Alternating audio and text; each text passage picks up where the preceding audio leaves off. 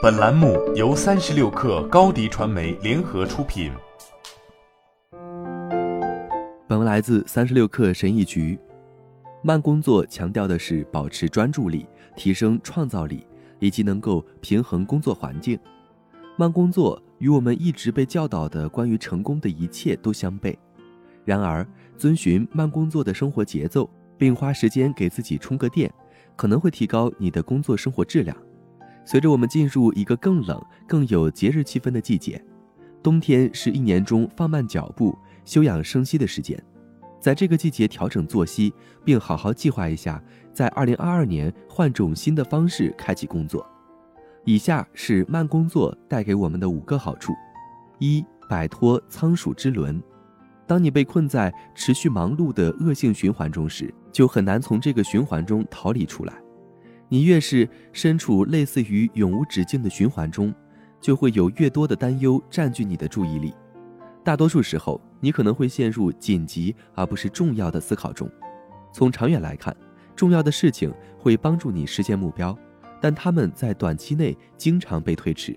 所以，你可以处理更紧急的任务，但非常讽刺的是，让自己有时间专注于重要的事情。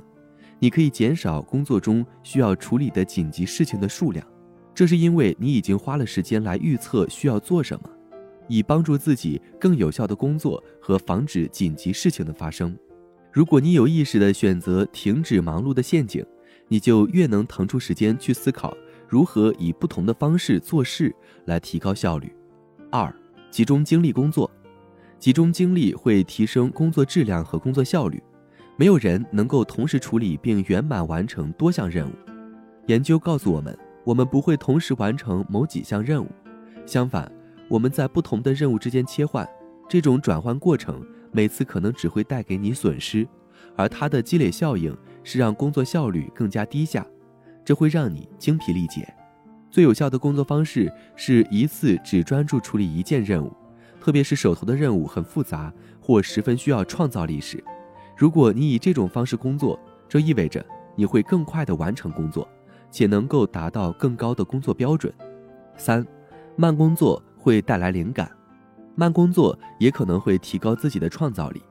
你有没有注意到，当自己出去散步或洗澡的时候，脑海经常会有闪现出一些绝妙的想法，甚至可能是一个你已经思考了几个星期的复杂问题，答案会突然出现在你的脑海里。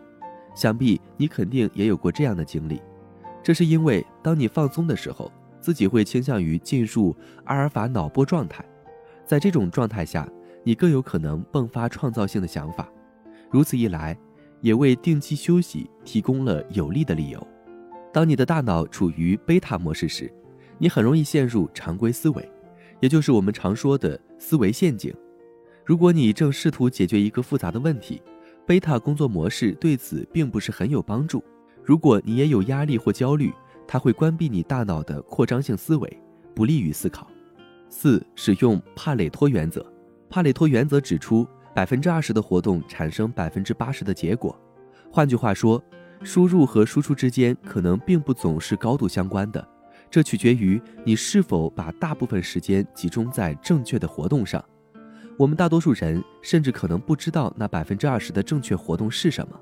花点时间去真正了解哪些活动能对你的工作生活产生最大的影响，这能帮助你摆脱忙碌的心态。进入慢工作节奏。